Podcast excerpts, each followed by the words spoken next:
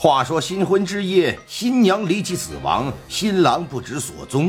新娘的父亲得知后，跑到县衙状告亲家父子谋杀。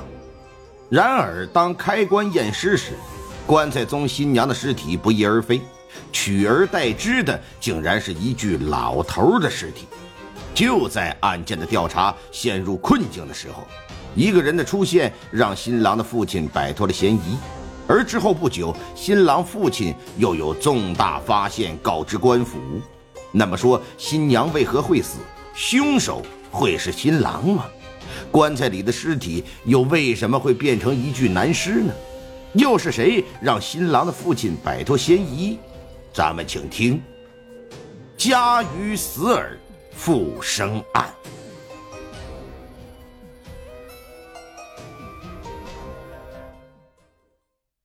老子英雄儿好汉，老子混账儿混蛋，上梁不正下梁歪，父母切记在心间。话说明朝万历年间，湖广省武昌府嘉鱼县洪湖旁的一个小村子里，有一个叫做李怀存的人，是个以打鱼为生的渔民呢。由于家境不好，三十岁才成亲，四十岁才有孩子。今天的人四十岁有孩子，那也算是很晚了。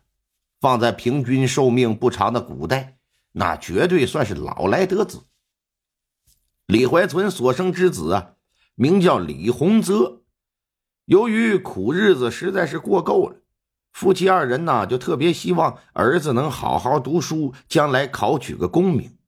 既能改变自己和家人的命运，哎，同时呢也能光宗耀祖。所以说打小啊就培养他读书。可俗话说得好啊，龙生龙，凤生凤，老鼠儿子会打洞，乌龟就是王八种。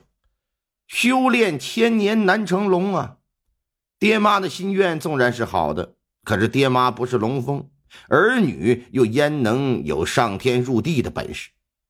所以虽说孩子很刻苦。但由于天生不是读书的料，到了十五岁之后，他就和自己和解了。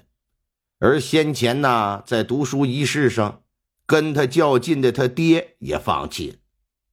在李洪泽十五岁这一年，家里发生了一个变故，那就是他母亲因病去世，家里就只剩爷俩相依为命。这个时候，有关于儿子的问题就摆在老爹的面前了。一个是不读书了，那么接下来该做点什么呢？另一个是马上要到成亲的年纪了，该如何给孩子娶房媳妇儿？相较于媳妇儿，虽说事业是更重要的，也是更急迫的啊，先立业后成家嘛。但李怀存是铁了心不想让儿子做渔民。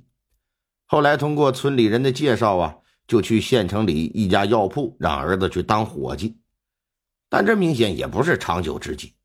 但李怀存看中的是那药铺里有坐堂的郎中，他希望儿子呀能跟人家学一些手艺。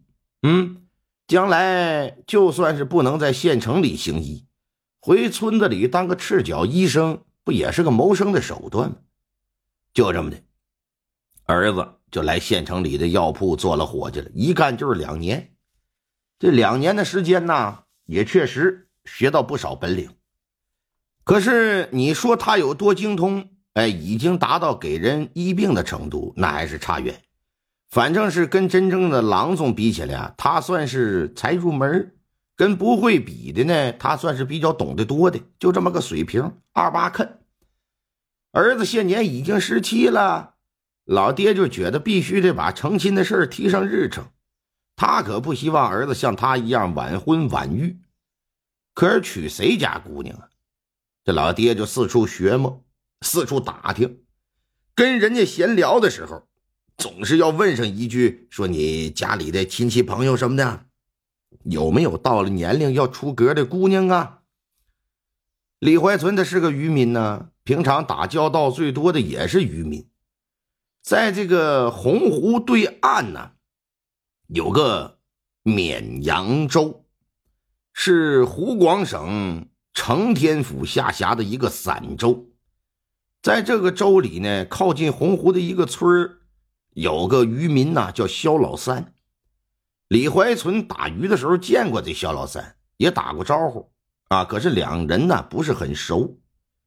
这么一次，李怀存从另一人口中得知，说肖老三家里有个待嫁的闺女，据说呀模样还不错，哎，干啥都是信手拈来呀，拿得起放得下，是一把操持家务的好手啊。这李怀存可就动了心了。有这么一天，他和夏老三恰巧在打鱼的时候就碰上了，李怀存呢就主动搭话，表示自己儿子到了成亲的年纪。听说你家里有个闺女正待归宗啊，不知咱两家有没有结为秦晋之好的机会？